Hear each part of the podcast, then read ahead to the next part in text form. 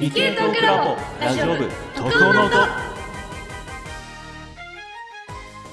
皆さんこんにちは理系トークラボラジオ部特攻の音通称特音をお届けしますパーソナリティはえー、前回お話しした内容足の捻挫だと思ってたら骨にひびが入ってましたカズネですえー階段から結構な勢いで転げ落ちましたが、全く無傷でした。まさきです。よろしくお願いします。よろしくお願いします。このラジオはオンラインコミュニティ理系トークラボに所属する研究員たちがワクワクするような科学トピックや科学を楽しんでいる人のお話をお届けする番組です。というわけで、まさきさん、はい。転げ落ちたが無傷。はい。あの、さらっとちょっとこけたけど生還しました。なんと羨ましい。どこ、どこも痛くもなく、はい。いや、それよりひび入ってたんですね。いやそうなんですよなるほど、なるほど。それは結構なことをやらかしてますね。いや、本当に、だから今、絶賛、うんギップス松葉杖生活なんですよ。あ、やっぱそうやんね。はい。うん。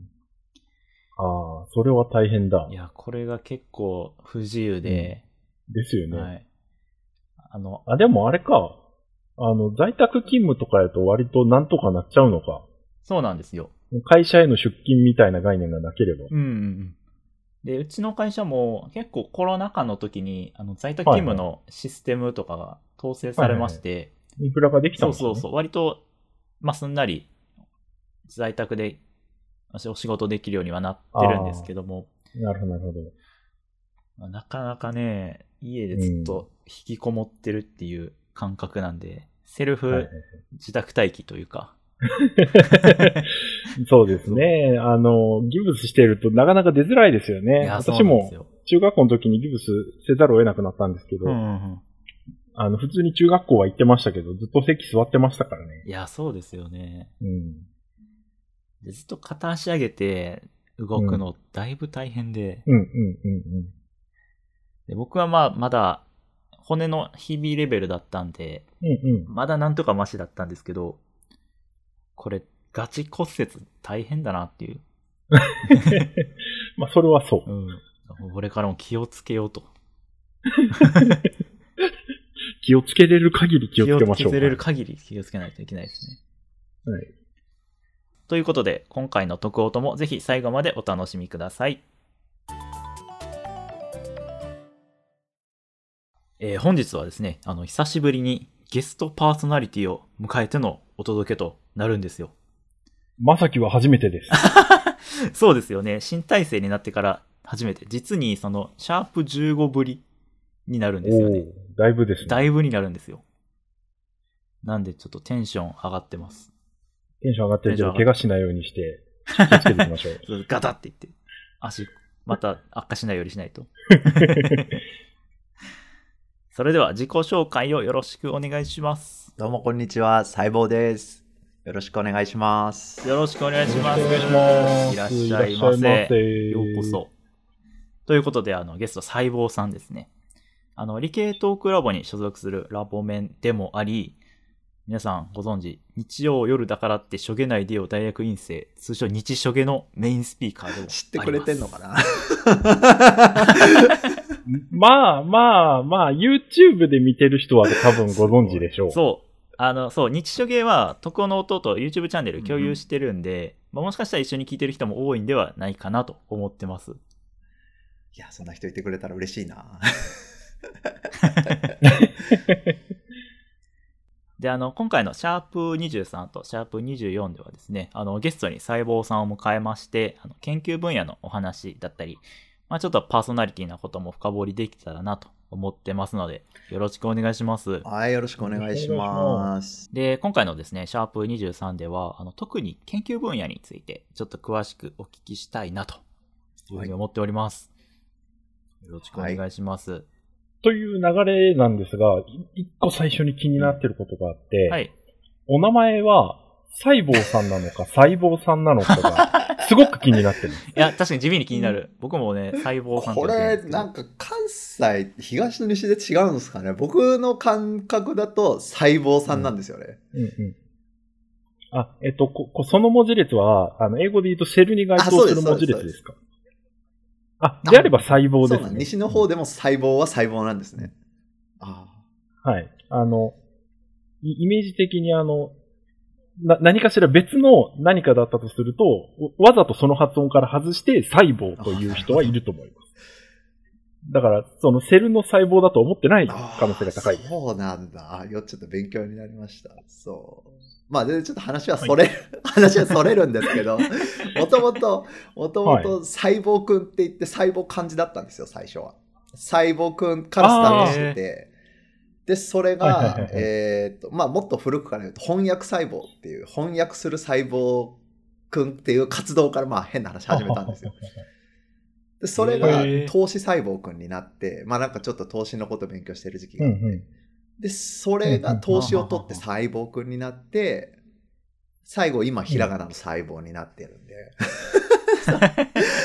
なるほど。もう行くとこまで行ってるじゃないですか。シンプルにシンプルになった結果、ここまで来たっていう。細胞ってひらがなになって。ああ、そうなるほど。次はザ・セリになって筋トレ道具になる感じですね そう、僕のあるあるでしょ。あ そうですね。あんな分厚い本にはなれない。はい。なるほどなるほど実は、実はなるほ。ど。そういう経緯があったんですね。はいなんで、まあちょっとね、じゃあこれからね、みんな細胞さんと呼んでくれることをちょっと期待しようかな、みんなが。これを聞いた方は ぜひぜひね。そうですね。ぜひ、あの、セルの細胞という呼び方で呼んでいただければと思います。はいこちらこそ まさきさんに言ってもらっちゃった。こちらこそよろしくお願いします。皆さんどうぞ。細胞さんっていう名前の由来からして、やっぱりその生物系の研究分野に携わってるんですか？あまあ全然というか。あ、全然。違うんやそう。まあ、そうですね。まあ理系トークラボ所属の方ご存知かもしれないですけど、さ専門が細菌なんですよね。細かい菌って書いて細菌ってうんうんうん最近って単細胞じゃないんですか？単細胞です。あ、ですよね。はい。英語にするとバクテリアっていうものを専門にしておりまして、はい。はい。いまして、細胞に感染させてた時期もあるけど、うん専門は細胞では全然ないと、うんはい、いう感じですね。まあ、細菌にしてもよかったんですけど、まあ、細菌ってひらがな、細菌って名前にするとなんか人気出なそうだなと思って。うん明らかにね。そう。なんね。か危なそうじゃないですか。あの、某アンパン何菓子のバイキン何菓子みたいなニュアンスが出てますね。も バイキンマン。うそこまで言ったらもうわかる。マンでしょもう言っちゃうですね。最近の、うん、どういった研究されてたんですか？あ、えっとですね、大学院生時代は病原細菌をやっておりまして、うんうんで、現在は、まあ、病原細菌なんですけどあ、すみません、昔は病原細菌がどうやって病気を引き起こすのかって、どうやって人に感染して、どうやって人の体内で増えるのか、うん人の腸内で増えるのか、皮膚、皮下で増えるのか、なんで増えるのかっていうのを研究してたんですね。今はもっと細菌自体を見てて病気を見るというよりは細菌自体を見ていて細菌がどう増殖するのかっていうのを調べております。うんうんうんなるほど。昔はその細菌がいる環境の話をしてたけど、今は細菌自体を見てると。そうですね。なんか、だちょっと、はい。そんな感じかなと思いましはい。た。なるほど。そのそっちの方にシフトチェンジしたのは、なんか理由があったりするんですか？いろいろとですね。うーん。まあ、一つは、ここでしかポジションがなかったっていう。まあ、割とそんな理由かなっていう気はしてましたけど。僕も聞いといてあれですけど。そう、まあ分かる方は分かると思うんですけど、うんその、やっぱりポジションがあるかないかっていうのは、一つうん大きな、まあ、進路というか、博士研究員として仕事をしていく上で一つ大きなファクターになるじゃないですか。うんうん。で僕を受け入れてくれるのか、全然知らない東洋の全然見たことのない論文を出した男を雇ってくれるっていう人をまず探さなきゃいけないと、世界で。うんですね。そう。で、その中で OK って言ってくれた人に、まずお金があるかないかもあるじゃないですか。うんうんうんで、お金がないなら僕が、僕の方で助成金を応募しなきゃいけない。で、向こうにも助成金を応募してくれなきゃいけないっていううんうんことがあって、えっと、全部総合して、えっと、僕を雇ってくれるっていう人がいて、で、かつ僕がそこのラボに留学するっていうことで助成金も取れたんですね、運よく。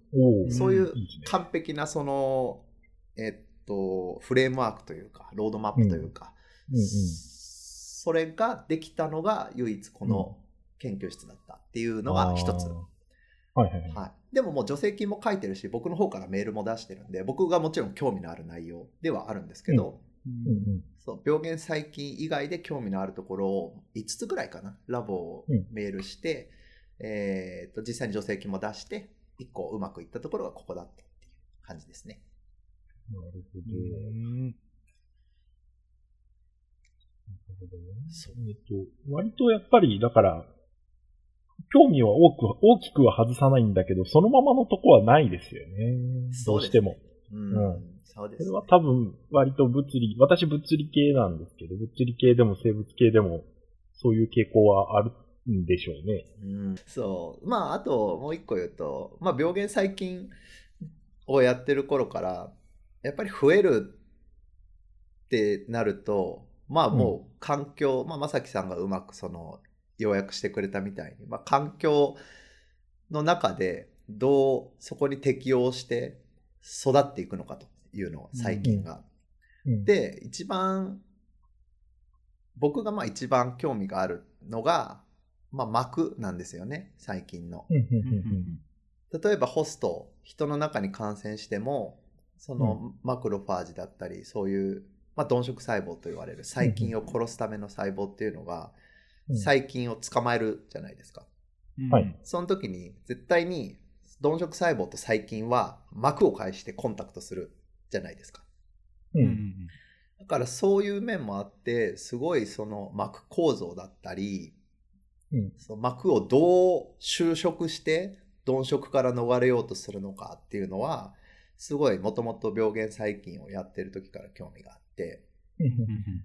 で、今は、えっと、アメリカに来て、えっと、細菌、細胞、細菌の膜ですよね。膜構造をどう合成するのかっていうメカニズムをやっているので、大きくは本当に外れてない。もっと細かい細菌の膜合成というか、表面の合成っていうのをより詳細に見るようになっているので。なんか、単純にこう、倍率が上がったようなイメージですよね、顕微鏡で言うと。そうですねもっと。細かいところを見るっていう印象を受けました。はいは。いそうですね。そんななんかそれで言うと、あの、結構細胞内の輸送の話とかが絡んでくるような気がしてて、うんなんなんとなく細胞内の分子の輸送ですって言われると私は数値計算の方に行きがちなんですけど、なんか多分そういうことじゃなくて、あの、うん、なんか逆にどどういうことをしてるのかなっていうのが気になりはするんですが、説明できない部分もあると思いつつ。まあ、ある程度守秘義務があるけど、ねまあ、ほぼもう論文にはなってて、プレプリントにはなってるので、別にそんなにな、まあ、秘密にするほどのことでもないんですけど、うん。うんと、まあ、細胞分裂。あの、まあ、はいまさきさんのおっしゃってた通り、細菌は単細胞生物。まあ、もっと言うと幻覚生物なんですね。うん、で、えっと、まあ、何が言いたいかというと、えっと、細菌自体が大きくなって、ある程度のサイズになったら分裂して、娘細胞2つになるんですよ。娘細胞2つって言い方が合ってるかが。で、またそれぞれが大きくなって、うん分裂してっていうのが繰り返されていくんですよ。うん特にこの、大きくなるときに、うん大きくなるときって、細胞膜、合成しないといけないじゃないですか。うん。当然、大きくなるんですから。うんで、その大きくなるときに、細胞膜、じゃあどこで合成すんのっていう話。がまず大きな疑あ問。うんその、じゃあまあ、拳を作ってほしいんですけど、拳をまあうんうん。一つの細菌と見立てて、そうんの、うん。この どこって言えばいいんだろうな。拳だとあんま分かりづらいか。握握ってる中の空間の部分ですかね。なのかなどうやって説明しようかなって、昨日からちょっと考えてたんですけど、うまくいかないな。まあ、拳で言うと、まあ人差し指の方がいいかな。人差し指で見てみると、まあ、人差し指を細筋だと捉えて、まあ、第一関節から増やすのか、第二関節の端から細菌をふ、うんうんうん細胞膜を合成するのか、それとも根元から細菌、細胞膜を合成するのか、それとも。指の先端から細胞膜を合成するのか、はいはいはい。それともランダム、もう好きなとこから、もうできたところからどんどんじゃんじゃん合成していくのかうんうんうん、って考えると、まあ当然、一箇所に合成酵素をまとめて合成した方が効率がいいじゃないですか。まあ第一関節な第一関節の部分に細菌、細胞膜を合成する酵素を集中させて、うんドサドサドサドサ作っていって、徐々に広げていった方が効率がいいよねっていうアイディアがあって、はい。で、それが実際にそうだっていうのが最近分かってきたんですね。はいはい。最近において。まあ、それをまあうん microdomain って言うんですけど、そういう microdomain を作っていることが分かっていて、うん。なんかそんな面白いなと思って。で、なんでじゃあこの microdomain って作ってんの？っていうのを散々研究してきた結果、どうやら、まあ、細胞膜のさらに上の、まあ、 extracellular matrix って言ったら、えーっと、一般的な言葉になるのかなと思うんですけど、そこがどうやら大事っぽいというのが、最近分かって、頑張って今、リバイスしてます。なるほど。僕は完全に。あの、超ホットな話題っていうことで、はい。あの、ご説明いただき、すごくありがたいんですが、えっ、と、あの、い一箇所、細胞あ膜を、分子を合成するのもそうやけど、その膜が伸びていく場所が一一箇所というか、ある部分に集中しているっていう話で、なんでそこに集中しているのかっていうのがなんとなく分かってきましたっていううんうんうんところですね。そうですね。はい、そんな感じです。おっしゃる通り。そのドメインから先に発見されたんですよ。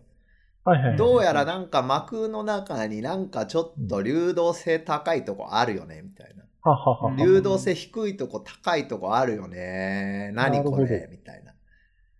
でそういうことです。そうなんです。で、それはもともと真核細胞、真核生物では分かってて、うん。まあ、あの、えっと、専門用語で言うと脂質ラフト、リピッドラフトって呼ばれているマクドメインって構造が真核生物にはすでに発見されてたんですよね。はいはい。で、それ、そこから、まあ、それを、えっと、まあ、ちょっと変えて、最近に、えっと、使えるようなプロトコルを作り直して、ドメインを生成する、ドメインだけを生成する方法がまああるんですよ。はいはい。で、生成してみると、どうやら、まあ、あんなコース、こんなコースあるよね。つって、もしかしたらこんな機能あるんじゃないっていうのが最近分かってきたっていうえー、感じですね。あの、すいません。物理系の人なんで、へえぐらいの感想しか出ません。物理系の人と結構話すんですけど、コラボレーションとかもするんですけうんうんうんど、えっと、フェーズシフト？フェーズシフトだったっけな？フェーズセパレーションかな、このアイディアって物理の人たちから来てて、えっと細胞膜って、うん。えっと、脂質二重層うんなんですよね。で、リン脂質があるじゃないですか。うん。で、2種類のリン脂質を混ぜて、うん。膜として置いとくと、うんしリン脂質が勝手にリン脂質ごとに分かれると。2層に分かれると。あの、うんうん横から見て2層に分かれると。で、これはなんか物理学で説明されてたんですよね。これが最初に。ああ、そうなんですねそう、あの、リン脂質の形状によって流動性が異なるから、ああ、それぞれ別に、えっと、層に分かれるよねっていうのが確か物理で最初に出てきたのかな？この考え方が。そう。なんか、あれですね、あの、ちょ、物理の目線で直感的に見ると、あの、乱雑になる方向に行くなっていう気がするんですよ。エントロピーっていう目で見るとね。それがそうじゃないっていうのは多分、あの、物理、なん、なんていうか、どっちか解析寄りっていうか、なんか数値計算やってみたらそんなことが起きたらなんでだろうみたいな目線な気はします。うーんけど、まあ、そう、そう、なんとなく今の話は確かに物理屋さんが解明しそうな気はします。いや、あの、結構、その、物理の数値計算とか、なんか解析みたいなことをやってる人からすると、そういう話って面白くて、あの、分子、分子と言いつつ、あんまり量子力学がっつり入らないぐらいの、あの、運動方程式ぐらいかな、みたいな数値計算をするのは結構楽しそうな気がします。あやできるかはわかんないけど。あ、やってもらいたい。じゃあ先、先に、先に先手を打ちましたが、できるかはわかんないけど。そう、やってもらいたいって言う前に 言われちゃいましたから。はい。はい。まあ、そんなことをやっております。なるほど。今ちょっとあの、世界でっていう言葉とか、アメリカでっていう言葉がちょっと出てきましたけど、今ってちょっと話せる範囲で大丈夫なんですけど、どういう環境で研究されてるかって、ちょっとざっくりでいいんで、ご説明していただいていいですか？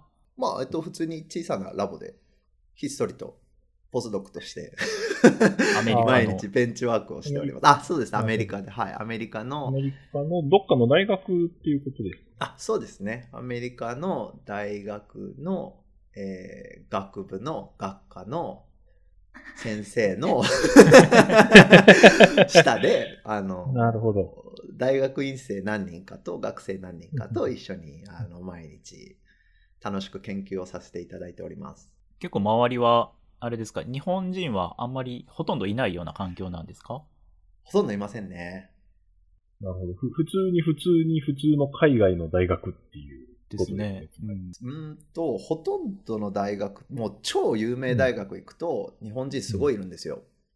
ああ。あの、まあ、それこそ、えーっと、ハーバード、MIT、イェール、うん UC うんとか、スタンフォードとか、うん行くと日本人すごいいると思うんですよね。うん僕はそんな有名な大学ではないので、もう、えっと、友達を探すのは一苦労。本当に。もうね、なるほど。そう。まあ、その友達っておっしゃってるのは、その言語が通じるというニュアンスを含んでますか？あんまりそこ関係なく。やっぱり、その、うんまあ僕結婚してって子供もいるので、はい。で家族ぐるみで遊んだりってなるじゃないですか。ああ、はいはいはいはい。そう。僕だけ遊びに行く分にはまあ別にアメリカ人だろうがはいはいはい何人だろうがまあ関係ないんですけど、やっぱり家族ぐるみでみんなで遊ぼうってなると、やっぱり日本人って感じですかね。なるほど。それは確かにそうですね。確かに。いや、私と、かかずねさんは今のところまだ一人目なので、その感覚はありませんでした。あ盲点でしたね。うん。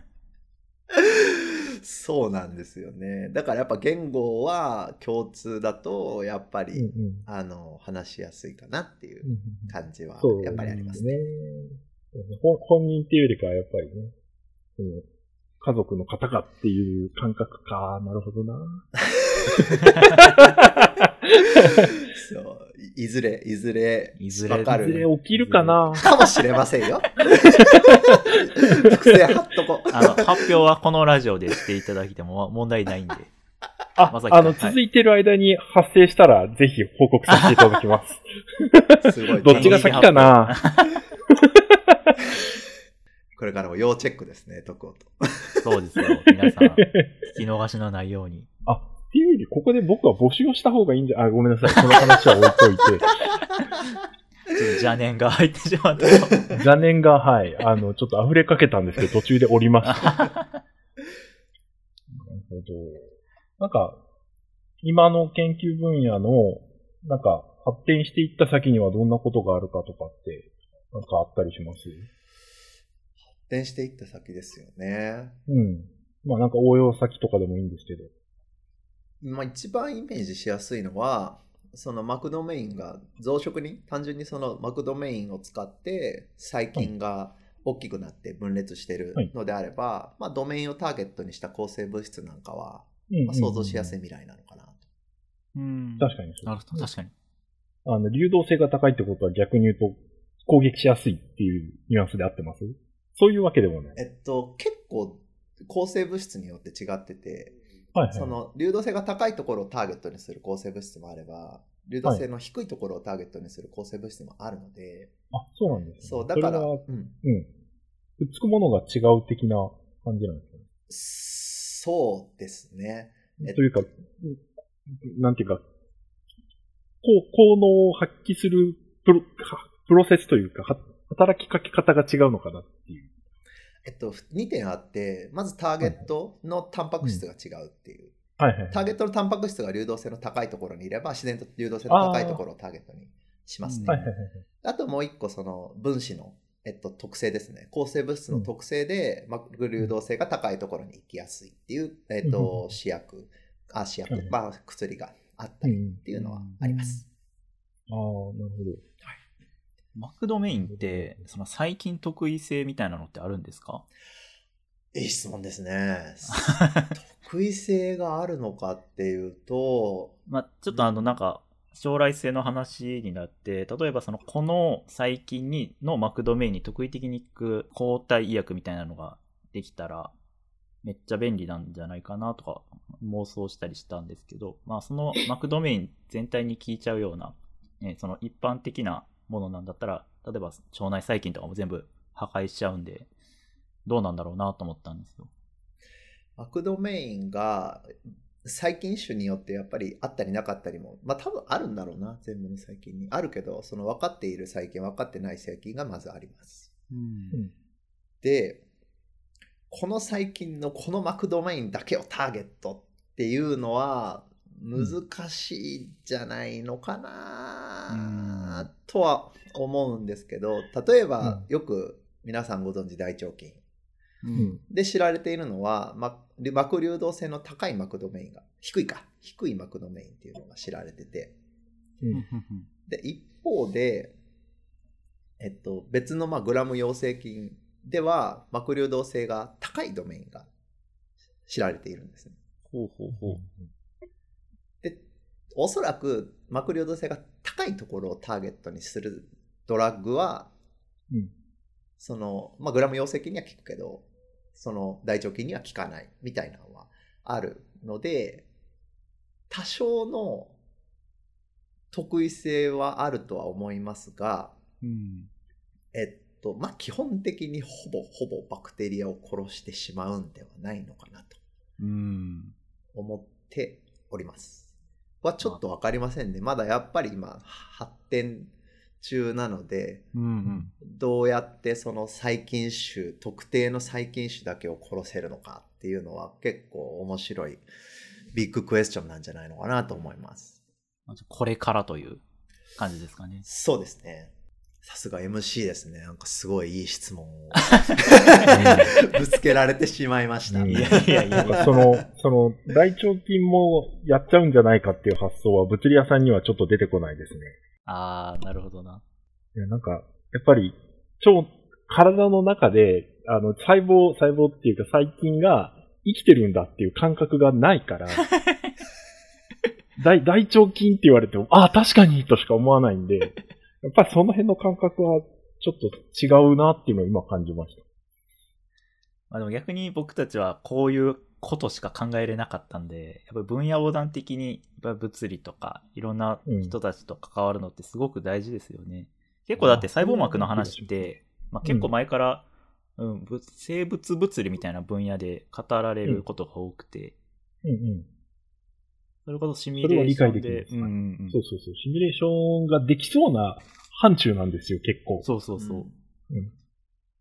で、あの、し、知ってる話で言うと、分子内、あ、ごめんなさい。細胞内分子輸送も、えっ、と、流体比として扱ったら割とパッと計算ができたりするんですけど、うん本当に分子だと思って、あの、合体だと思って、運動方程式解こうとすると結構大変とかっていう話があったりして、やっぱり、あの、そういう、いろんな分野に、こう、物理をて、物理の考え方とか、やり方みたいなのを適用していくっていうのは、あの、最近、割と増えてるのかなっていう感覚はあります。はい。実際にその物理で計算できるからこそ、それが起きてるんじゃないのかっていうことですかね。あ、多分そうですね。いやはー、もうすごい好き。すごい好きです。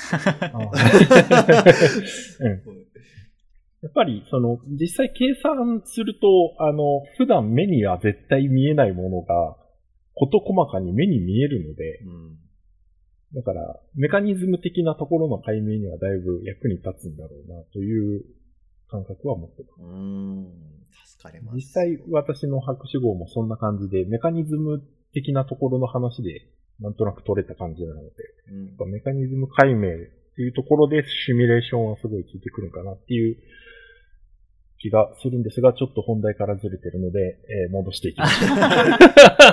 いやいや、その、だから目に見えないものを計算するっていうのがすごい、すごいなと思って、目に見えないもの、多分カズレさんもわかると思うんですけど、僕ら目に見えないもの、とりあえず傾向標識しようとしますから。しますね。ああ、とりあえず見見ようとしますから、そうはいはいはい。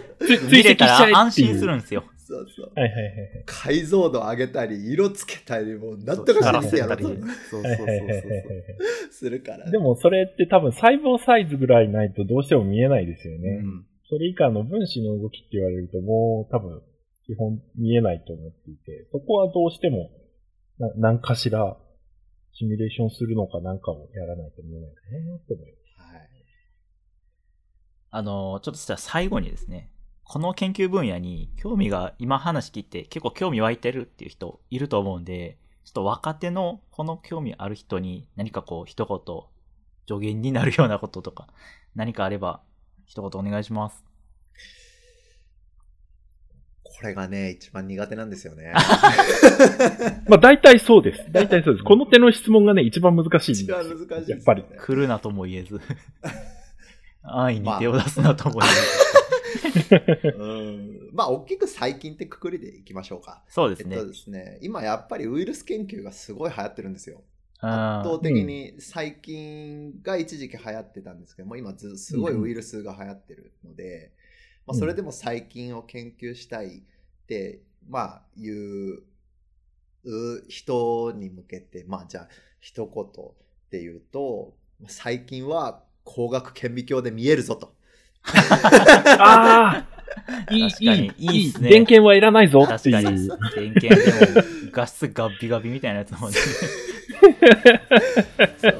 いや、マジで、本当に、あの、顕微鏡をバッて見て、ぐわー、すげえ速さで動いてるんですよ、あいつら。うんうんうんうん。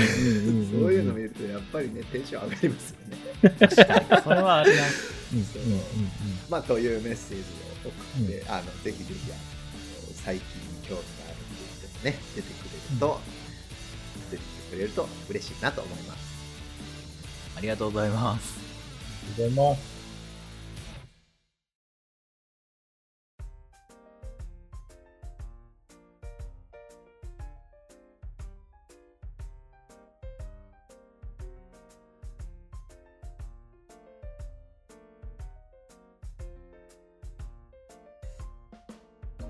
この番組では皆様からのお便りを募集しています。Twitter の番組アカウントの概要欄にある Google フォームよりお寄せください。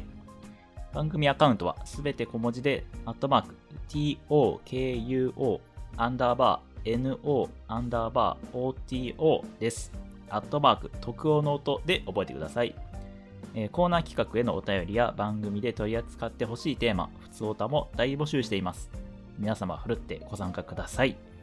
ということで、あの本日、細胞さんに来ていただきましたが、え1本目収録いかがでしたか？いやー、楽しいですね。こんなやっぱり他の人と喋ると違いますか？うん、全然やっぱ日食一人で撮ってるから、こんなにね、みんなで話してこう楽しい現場で収録してていいなってすごい思いました。